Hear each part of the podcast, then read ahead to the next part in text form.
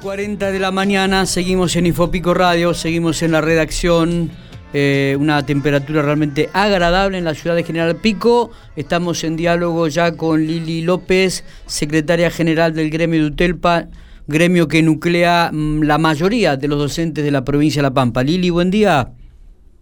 Hola, buenos días, ¿cómo están ustedes? ¿Cómo estamos? Bien, estamos, bien, Estamos en Santa Rosa, en la capital. Estoy en Santa Rosa, en la capital, una semana que realmente eh, eh, iniciamos con muchísima tranquilidad. Lo digo a esto porque teníamos tantas expectativas, estábamos tan preocupados, por suerte, a pesar de, de el contexto que estamos viviendo, ha sido una semana, yo creo que podemos decir que positiva. Bien. Eh... Porque nos llegaron mensajes, videos, audio de muchísimas escuelas de la provincia y bueno, ha sido este un inicio, una vuelta a la presencialidad muy emotivo. Eh, Lili, de, se, estima el porcentaje de chicos que tenían que volver al colegio? Se hablaba de 11.500 más o menos. Sí, eh, más o menos entre lo que es el 12% del total de estudiantes de la provincia. Sí. Estamos finalizando la semana, recién la semana que viene vamos a tener un panorama más exacto, concreto, de cómo fue ese porcentaje.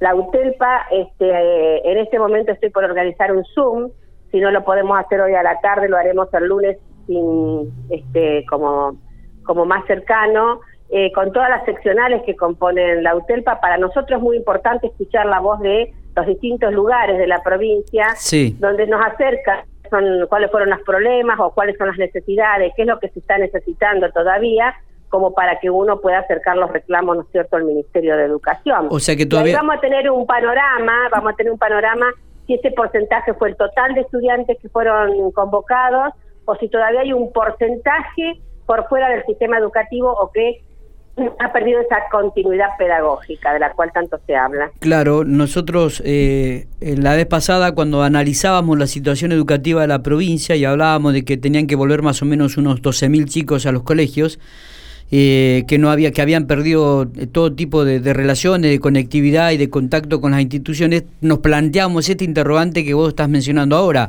A ver, estos chicos habían desertado, habían dejado el colegio anteriormente eh, o es el número que realmente no tuvo la posibilidad de conectarse en, época de pandemia. Hay distintas, hay distintas, este, distintos análisis se pueden hacer o distintas circunstancias del por qué pierden esta continuidad pedagógica y hay eh, estudiantes de todo tipo de características, ¿sí? Eh, esto hay que decirlo, no hay que etiquetar a los chicos, claro. Eh, porque enseguida se piensa por el más vulnerable, el que no tiene conectividad, el que no tiene una computadora, sin embargo, está demostrado que la, la pérdida de la continuidad pedagógica alcanzó a cualquier este, clase social. Eh, y esto, por eso nosotros dijimos en un principio que es muy importante que hay que recuperar ese porcentaje, ¿sí? No puede quedar ningún pibe fuera del sistema educativo. No nos olvidemos que aquí en la República Argentina y aquí en La Pampa, el sistema es obligatorio a partir de los cuatro años hasta terminar el secundario. Por lo tanto, ningún niño, niña o adolescente, joven tiene que quedar fuera del sistema. Hay que dar respuestas a esto y bueno, se seguirá trabajando si todavía de este porcentaje que se ha convocado no han ido todos y todas, se convocará, se verá, se tendrá que seguir trabajando para que no quede ningún pibe fuera del sistema. ¿Qué tal Lili? Buen día. Santiago te saluda. ¿Qué tal, Santiago? ¿Cómo estás? Bien, quería consultarte, no sé si han tenido la posibilidad de hablar con algún padre, viste que había cierta, no sé si miedo, pero preocupación acerca de, cómo sería el retorno a las clases, eh, si los padres han quedado más tranquilos, de, cómo vieron la, la, situación, si tuvieron algún tipo de repercusión. Yo creo que sí, que hoy la comunidad educativa ha visto que en el mejor lugar donde van a estar los pibes, mejor cuidado va a ser en la escuela Vuelvo a repetir, nosotros recibimos audios, videos, fotos de distintos lugares de la provincia y se ha cumplido a rajatabla con este protocolo que tanto hablamos previo a esta vuelta a la presencialidad.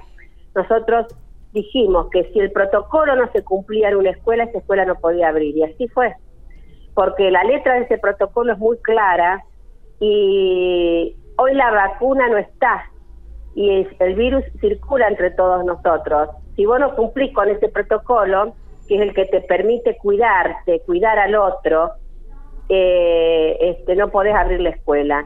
Yo creo que hoy, cumpliendo con este protocolo, eh, hay políticas del cuidado muy, pero muy claras que nos vamos este, a cuidar entre todos y todas. Y bueno, este, esto se está cumpliendo en todas las escuelas. Por lo tanto, sus hijos, los hijos de, de las familias que estaban preocupadas, decirles que en la escuela va a ser el lugar donde más le van a cuidar a sus hijos, sin ninguna duda. Además, eh, había una atención eh, sumamente concentrada en, en, las localidades donde, no sé si recordará, el domingo anterior a, a ese lunes de retorno, ya Ranculi y Ralicó dijeron, bueno, acá no, no se arranca, entonces eh, que da cuenta también de una evaluación diaria, permanente. De... ¿Y sabés quién define esto? Salud. Salud es la que define, la que da el, la palabra última es salud. O sea que vos tenés un protocolo sanitario que tenés que hacer cumplir en cada escuela, pero el, adelante de todo ese protocolo va a estar salud siempre. Salud es la que va a dar el ok si abrió o no abrió la escuela. ¿sí? Este, así que esto es llevarle tranquilidad a todas las familias. Eh, hablamos, hablamos de las familias y hablamos de los chicos. Eh, ¿Y los docentes? ¿Qué, y los docentes también... ¿Qué, qué, comentarios han tenido? ¿Qué, ¿Qué, respuestas han tenido de, de ellos? Justamente lo que se estaba mencionando, hay audio de directoras que emocionan mucho. Ellas recibieron con mucha emoción a sus estudiantes, porque no te olvides que si hay algo que tiene la docencia, justamente es esto, ¿no?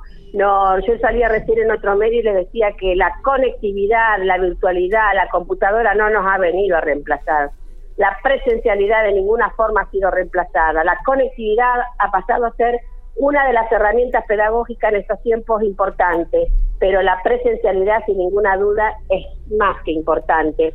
El estar en contacto con el otro, la presencia, el estar enfrente del otro, no solo para trabajar pedagógicamente hablando, sino eh, ese, ese contacto que tiene él o la docente de su alumno, de conocerlo, de saber si tiene un problema, de lo que pasa en la familia y de poder dar respuestas a todo eso, no te lo da la conectividad ni siquiera otra herramienta pedagógica. ¿Y, se han sentido cómodos con el protocolo los maestros? Se han sentido cómodos con el protocolo, se han sentido seguros, pero no solo con el protocolo, sino con los acuerdos paritarios que firmamos antes de esta presencialidad, de la vuelta a esta presencialidad. Está. Donde le garantizamos si condiciones laborales. Si vos sos grupo de riesgo no podés ir a la presencialidad.